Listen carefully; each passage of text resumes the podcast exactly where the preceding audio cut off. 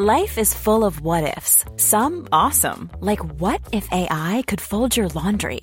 And some, well, less awesome, like what if you have unexpected medical costs?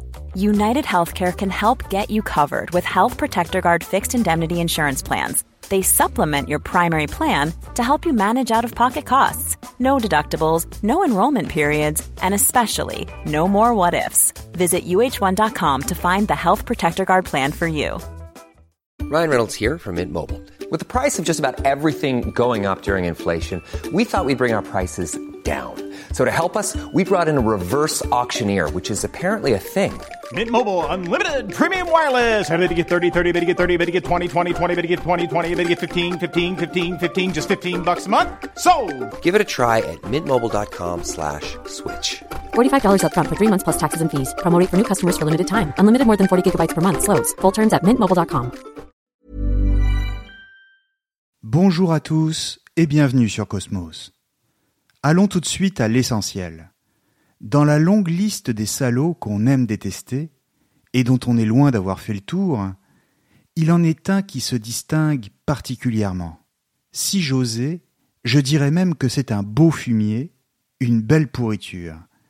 Mais cette fois, il faut noter que l'environnement dans lequel il évolue n'est pas ce qu'on pourrait appeler un paradis immaculé et peuplé d'oies blanches, pures et innocentes, puisque c'est au contraire un petit monde, lui-même parfaitement détestable. Et tout le plaisir consiste à le voir gravir les échelons d'une société pour laquelle il est fait sur mesure et dont il va rapidement apprendre tous les codes, jusqu'à le dominer totalement, en se comportant de façon toujours plus ignoble que les autres, toujours plus retors que ceux qui lui ont tout appris. Que voulez-vous? Il y a du plaisir à admirer le ballet des requins entre eux, leur force, leur violence, leur grâce aussi. Celui dont je vais vous parler n'a aucune grâce, aucune éducation, rien. Mais les femmes qu'il va séduire, elles, en ont, quand bien même elles ne sont pas moins violentes que lui. Ce héros, ou plutôt cet anti-héros, c'est Bel Ami, de Maupassant. Bel Ami est un roman de Guy de Maupassant, publié en 1885. On le classe parmi les grands romans réalistes du XIXe siècle, c'est-à-dire parmi ceux qui se font le reflet d'une société, en l'occurrence la société française, et notamment parisienne, ici au moment de la belle époque. Pour une fois, il ne s'agit pas du récit d'une désillusion ou d'une chute, comme chez Balzac par exemple, mais au contraire d'une magistrale et fulgurante ascension, celle de Georges Duroy, personnage d'un cynisme peut-être sans égal dans toute la littérature. En réalité, il n'est pas seulement cynique, mais aussi manipulateur, calculateur, menteur, fourbe, lâche, intéressé, sans scrupules, rusé, dénué de tout sens moral, et c'est précisément pourquoi il va monter tous les échelons de la hiérarchie sociale, atteindre le sommet et surtout y rester, ce qui est peut-être le plus difficile. Il ne pense qu'à une seule chose, l'argent, lequel est le seul, l'unique véritable pouvoir, dans ce Paris des années 1880, où triomphe la Troisième République et sa nouvelle classe de bourgeois parvenus. Ancien sous-officier de la coloniale, il ne sait rien faire, n'a aucune culture, et pas la moindre relation, mais il a pour lui un atout, une carte maîtresse qui fait gagner toutes les parties et qui permet de rafler toutes les mises. Il est beau et c'est l'art de plaire aux femmes. Car voilà, les femmes sont en réalité les vraies maîtresses du jeu celles qui vous ouvrent les portes du monde, ou vous les referment, selon qu'elles souhaitent vous y voir ou pas. Un seul mot à leur mari, banquier, conseiller d'État ou ministre, et tout devient possible, y compris pour un moins que rien comme du roi. Il était pourtant bien mal parti, ce du roi. Quand au début du roman il comptait ses sous pour manger, et payer le loyer de sa modeste chambre.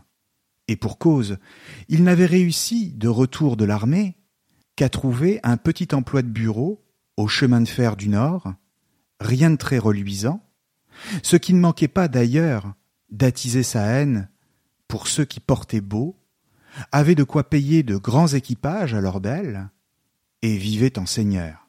Pourquoi pas lui? Et alors qu'il se demandait comment il allait faire pour manger ce jour-là, voilà qu'il croise un ancien camarade de régiment, Charles Forestier, dans la rue. Celui-ci se porte très bien, et il est même devenu journaliste à la vie française. Alors, quand Charles lui propose de le rejoindre au journal et de suivre la même voie que lui, Duroy n'hésite pas une seconde. Rendez-vous est pris pour le lendemain, car comme le hasard fait bien les choses, Forestier donne justement un dîner chez lui. Occasion de lui présenter sa femme et quelques personnes intéressantes, dont le grand patron, Monsieur Walter. Comment? Tu n'as pas de quoi te payer un habit pour la soirée? Tiens, voilà vingt francs en prime. Décidément, bien gentil, forestier. Du roi en dépensera tout de même la moitié en compagnie d'une prostituée. On verra plus tard pour l'habit. Mais il arrive à l'heure dite, et en costume comme convenu. Il a même tellement d'allure qu'il ne se reconnaît même pas lui-même dans le grand miroir, au bout du couloir, où se trouve la porte de son ami. Il n'est pas très sûr de lui en compagnie de tous ces gens de la bonne société et ne sait même pas quel couvert utiliser à table, pour l'entrée ou le plat principal. Mais il n'a pas besoin de savoir toutes ces choses. Il plaît déjà à ces dames. À commencer par Madame Forestier, l'épouse de Charles, très aimable, Madame de Marelle, une amie, venue avec sa fille Laurine, une fillette qui n'est pas du genre à sourire à tout le monde, mais qui va bien vite baptiser du roi d'un surnom inattendu, Belle Amie. Il y a aussi Madame Walter, qui gouverne son mari, lequel gouverne le journal, lequel journal a une influence considérable sur la vie politique, fait et défait les ministres, et ainsi de suite. Bref, tout est en place, c'est le début d'une ascension géniale pour un alpiniste qui ne connaît pourtant rien de cette montagne-là, qu'est le monde parisien du journalisme, des affaires et de la politique. Pour commencer, Duroy va être engagé au journal. Sans savoir écrire, bien sûr, mais peu importe, puisque Madame Forestier va l'aider à rédiger son premier article. En réalité, ce monde que Duroy ne connaît pas encore, mais dont il va bien vite apprendre à maîtriser tous les codes, est un monde d'apparence, de faux semblants, de sourires et de politesse que l'on s'échange dans des salons feutrés. Dans cette société, peu importe qu'un journaliste sache écrire, ou qu'un homme du monde soit cultivé. Ce qui compte, c'est qu'il sache en donner l'impression. Il doit avoir l'art de faire illusion. Et c'est le registre dans lequel Duroy va exceller. Mais derrière ces apparences, de l'autre côté du décor, on mène une vie légère, et on calcule, en fonction de ses propres intérêts, la meilleure manière d'influencer l'opinion. En ce sens, Bellamy est un grand roman social et politique. Comprenons bien que le journalisme est au XIXe siècle, et en particulier dans les années 1880, une porte d'entrée vers la politique, et donc vers le pouvoir. Les grands hommes politiques y ont pour la plupart débuté, à commencer par Clémenceau par exemple. Alors, un journal comme celui où est entré du roi, c'est un carrefour, où l'on gagne très bien sa vie et où l'on façonne les consciences en leur disant ce qu'il faut croire ou penser.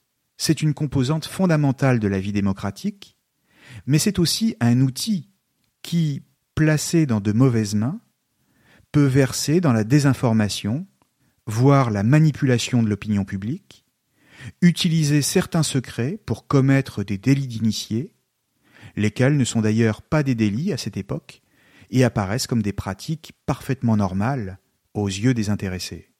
Bref, le journalisme, c'est déjà le pouvoir. Et un secteur où existent des milliers de moyens de s'enrichir rapidement et de manière substantielle. En l'occurrence, Maupassant connaît extrêmement bien ce milieu, puisqu'il publie lui-même ses nouvelles et ses romans dans les journaux, en feuilleton. Il est même, disent les biographes, très soucieux de ses intérêts, et veille à bien se faire payer, si bien qu'il va très vite amasser une fortune considérable.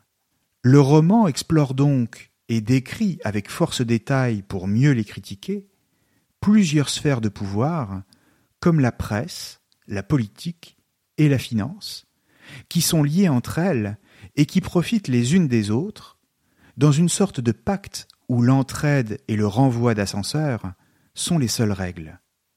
Les campagnes de presse font et défont les ministères, comme elles construisent les fortunes.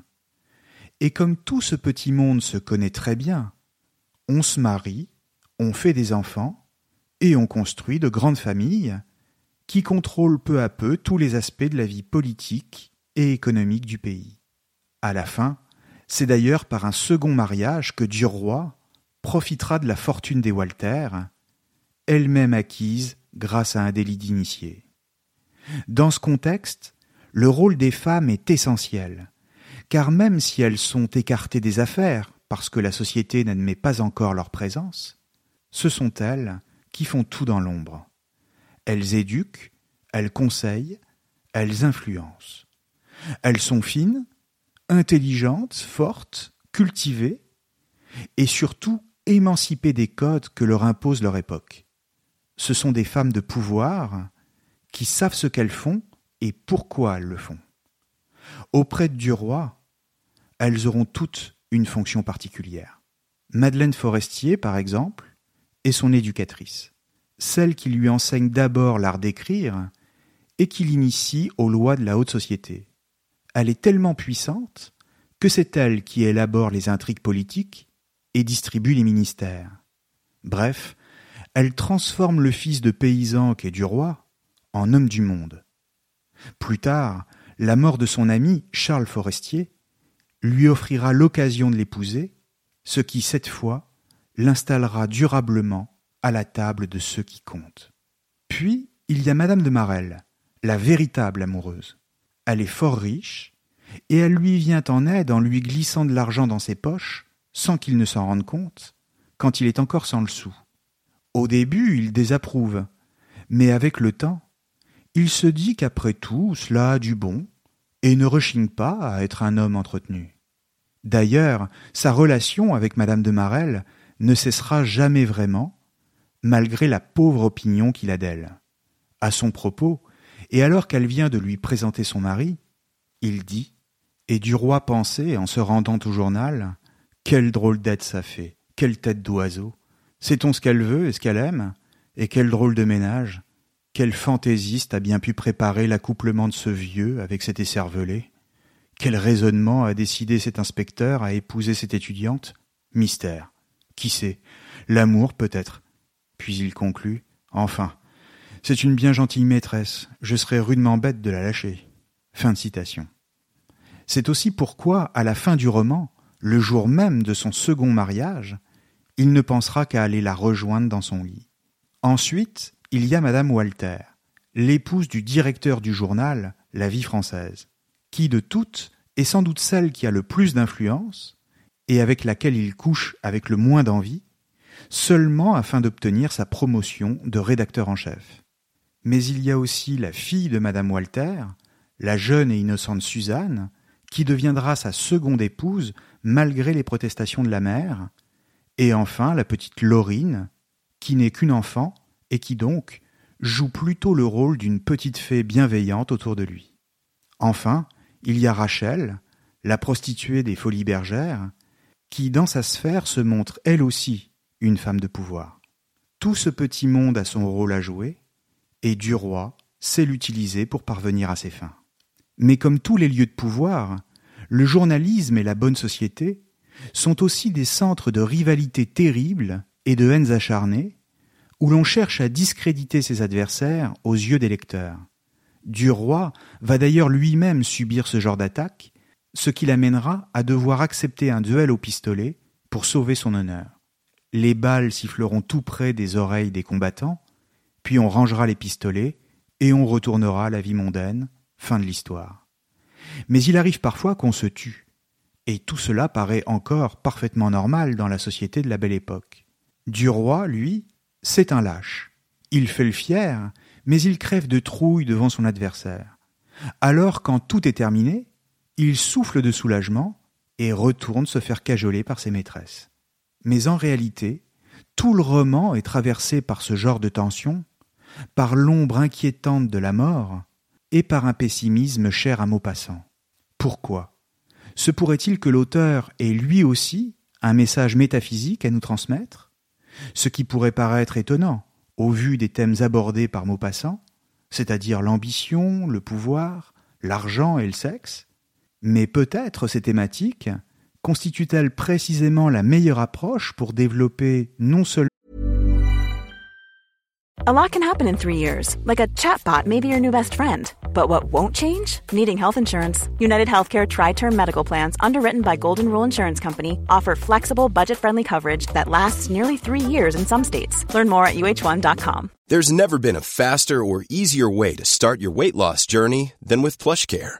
PlushCare accepts most insurance plans and gives you online access to board-certified physicians who can prescribe FDA-approved weight loss medications like Wigovi and Zepbound for those who qualify. Take charge of your health and speak with a board-certified physician about a weight loss plan that's right for you. Get started today at plushcare.com slash weight loss. That's plushcare.com slash weight loss. plushcare.com slash weight loss. Quality sleep is essential. That's why the Sleep Number Smart Bed is designed for your ever-evolving sleep needs. Need a bed that's firmer or softer on either side? Helps you sleep at a comfortable temperature? Sleep Number Smart Beds let you individualize your comfort so you sleep better together. JD Power ranks Sleep Number number 1 in customer satisfaction with mattresses purchased in-store. And now, save 50% on the Sleep Number limited edition Smart Bed for a limited time. For JD Power 2023 award information, visit jdpower.com/awards. Only at a Sleep Number store or sleepnumber.com. Hiring for your small business? If you're not looking for professionals on LinkedIn, you're looking in the wrong place. That's like looking for your car keys in a fish tank. LinkedIn helps you hire professionals you can't find anywhere else, even those who aren't actively searching for a new job but might be open to the perfect role. In a given month, over 70% of LinkedIn users don't even visit other leading job sites. So start looking in the right place. With LinkedIn, you can hire professionals like a professional. Post your free job on linkedin.com slash people today. Une critique du monde, à travers un roman social, mais aussi une vision de l'existence, avec un roman à vocation métaphysique. Mais alors de quoi s'agit-il exactement dans Bellamy? De quoi s'agit-il dont nous n'avons pas encore parlé? D'abord, rappelons que si le XVIIIe siècle a été celui de tous les optimismes sur le plan politique, le XIXe qui lui a succédé se présente lui comme la grande époque de la quête du sens après la Révolution. On cherche à donner un sens, c'est-à-dire une direction pour le cours de l'histoire humaine, ainsi qu'un but à atteindre et un idéal à accomplir sur Terre. Le XIXe siècle, c'est le moment où l'on croit en un sens, c'est-à-dire d'une certaine manière, où l'on est hegelien. Pour ainsi dire, le XIXe siècle, c'est le siècle de Hegel. Mais depuis les années 1860 environ, c'est aussi celui de Schopenhauer, dont on découvre à peine les œuvres, pourtant écrites quarante ans plus tôt. Hegel et Schopenhauer se sont croisés, à l'époque de la gloire du premier et de l'anonymat du second, quand ils étaient tous les deux enseignants à l'université de Berlin dans les années 1820. À ce moment-là, la philosophie de Hegel concentrait toute l'attention, et les étudiants se disputaient pour avoir une place à ses cours.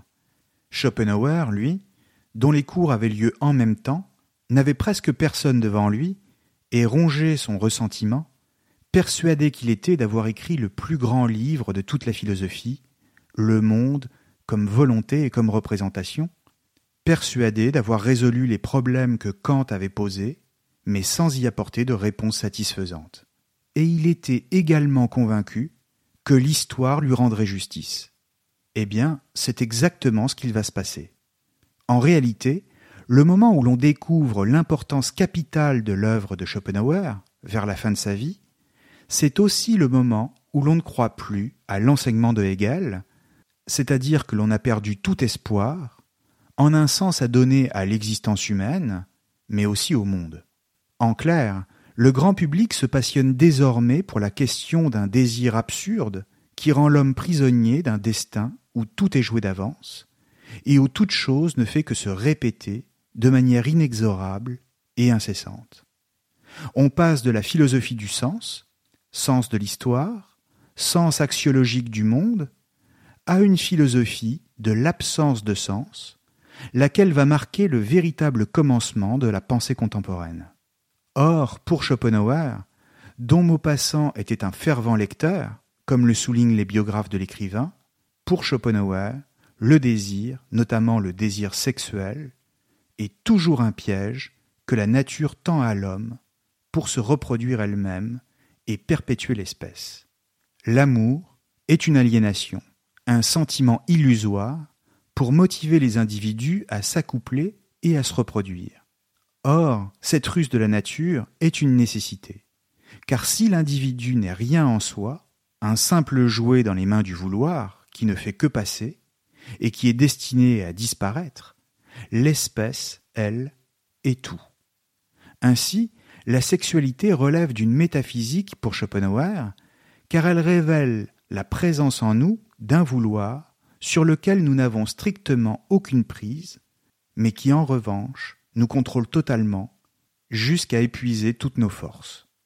Simplement, ce vouloir n'a pas d'autre but, c'est-à-dire pas d'autre sens, que lui-même. Il vise à se reproduire lui-même, sans autre raison à apporter à l'existence des hommes.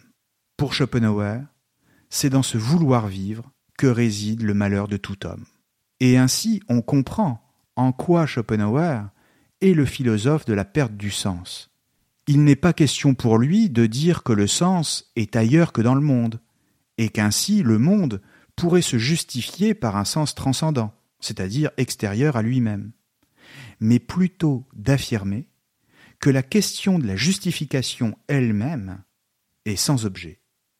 Ou si vous préférez, les hommes n'ont pas d'autre raison de vivre qu'un vouloir vivre qui est en lui-même sans raison.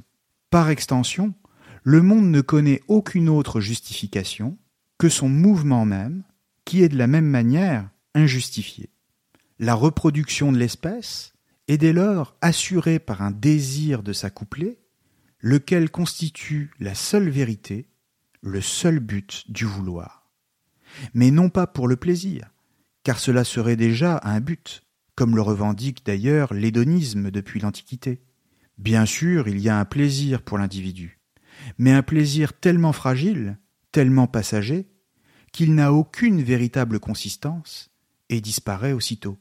Il relève d'un vouloir qui ne se justifie par rien d'autre que lui-même et pour lequel l'individu n'est plus qu'une illusion de sorte que, quand je dis je veux, je m'illusionne sur une volonté qui n'est pas la mienne, mais au contraire, à laquelle j'appartiens tout entier.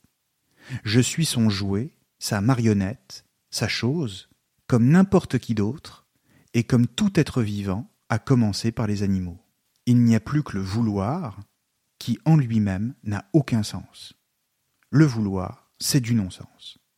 Dès lors, on doit comprendre que, une fois que l'homme est privé de sens, mais que celui-ci est remplacé par un non-sens, tout ce que nous faisons dans le monde est donc sans objet, sans justification, seulement celle que nous attribuons à nos existences, ainsi que la valeur à laquelle nous estimons nos actions et nos vies. Et comme nous estimons toujours nos vies et les actions que nous entreprenons bien au-delà de leur valeur véritable, elles n'en ont aucune, puisqu'étant sans justification, comme nous pensons que nous sommes irremplaçables et que nos actions sont d'une importance capitale, nous nous dirigeons immanquablement vers une déception suprême, qui est celle d'une mort brutale, après quoi chacun est oublié pour toujours. Simplement, le vouloir, lui, se répète, d'individu en individu, de génération en génération, avec la même force aveugle l'identique puissance sexuelle qui pousse les hommes à se reproduire, sans justification et sans fin. Dans ce contexte, c'est donc l'horizon de la mort qui se dessine, puisque les individus s'épuisent dans leur quête de plaisir, plus ils servent les desseins de la nature et de l'espèce, et plus ils se précipitent dans leur propre fin, pour laisser la place à d'autres qui feront la même chose, et ainsi de suite. L'humanité est ainsi prise au piège comme sur une roue qui ne fait que tourner sur elle-même, à l'image de la figure d'Ixion dans la mythologie, lequel est enchaîné à sa roue et emporté par elle. Or, dans le roman, Maupassant reprend, en grand écrivain qu'il est, mais aussi en bon étudiant de Schopenhauer, son maître, exactement la même idée. Encore une fois, il était un lecteur assidu du philosophe, et s'en est trouvé marqué non seulement dans son œuvre, mais aussi dans sa vie, ce qui pour un écrivain est la même chose. Cette idée, celle du manque total de sens de l'existence humaine, lui est révélée par un collègue de son journal, Norbert de Varenne, qui après une soirée se laisse aller à lui confier ce qu'il tient pour la vérité profonde de l'existence. On croirait lire Schopenhauer en personne. Écoutons-le. La vie est une côte. Tant qu'on monte, on regarde le sommet et on se sent heureux. Mais lorsqu'on arrive en haut, on aperçoit tout d'un coup la descente et la fin, qui est la mort. Ça va lentement quand on monte, mais ça va vite quand on descend. À votre âge, on est joyeux, on espère tant de choses qui n'arrivent jamais d'ailleurs. Au mien, on n'attend plus rien que la mort. Du roi se mit à rire. Bigre, vous me donnez froid dans le dos. Norbert de Varenne reprit. Non, vous ne me comprenez pas aujourd'hui, mais vous vous rappellerez plus tard ce que je vous dis en ce moment. Il arrive un jour, voyez-vous, et il arrive de bonne heure pour beaucoup, où c'est fini de rire, comme on dit. Parce que derrière tout ce qu'on regarde, c'est la mort qu'on aperçoit. Oh, vous ne comprenez même pas ce mot-là, la mort. À votre âge, ça ne signifie rien. Au mien, il est terrible. Et un peu plus loin, quand il explique à Duroy que la mort est présente à chaque instant. Oui, elle m'a émietté, la gueuse. Elle a accompli doucement et terriblement la longue destruction de mon être, seconde par seconde. Et maintenant, je me sens mourir en tout ce que je fais. Chaque pas m'approche d'elle, chaque mouvement, chaque souffle a de son odieuse besogne. Respirer, dormir, boire, manger, travailler, rêver, tout ce que nous faisons, c'est mourir. Vivre, enfin, c'est mourir. Oh, vous saurez cela. Si vous réfléchissiez seulement un quart d'heure, vous la verriez. Qu'attendez-vous? De l'amour? Encore quelques baisers et vous serez impuissant. Et puis après, de l'argent? Pour quoi faire? Pour payer des femmes? Hum, Joli bonheur.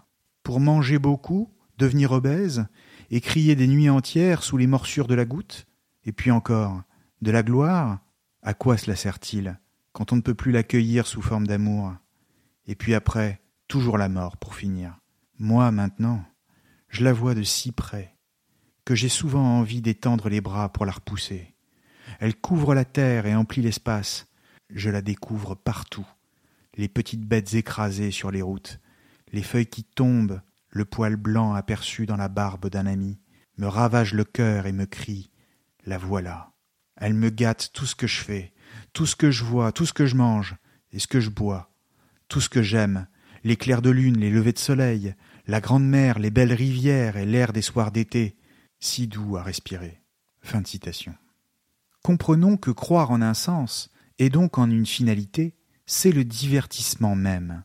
C'est le fait de détourner le regard de la réalité en s'épuisant dans toutes les stratégies qui consistent à s'étourdir pour oublier.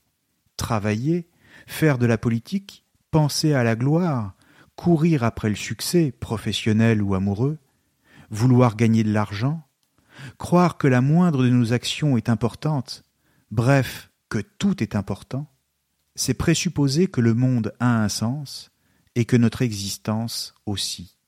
En réalité, pour Schopenhauer toujours, rien n'en a et tout est dérisoire.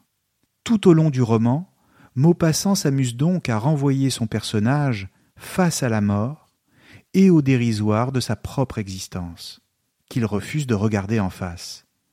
C'est ainsi qu'alors qu'il veille le corps de son ami Charles Forestier, il sent bien qu'il ne peut soutenir la vue du cadavre.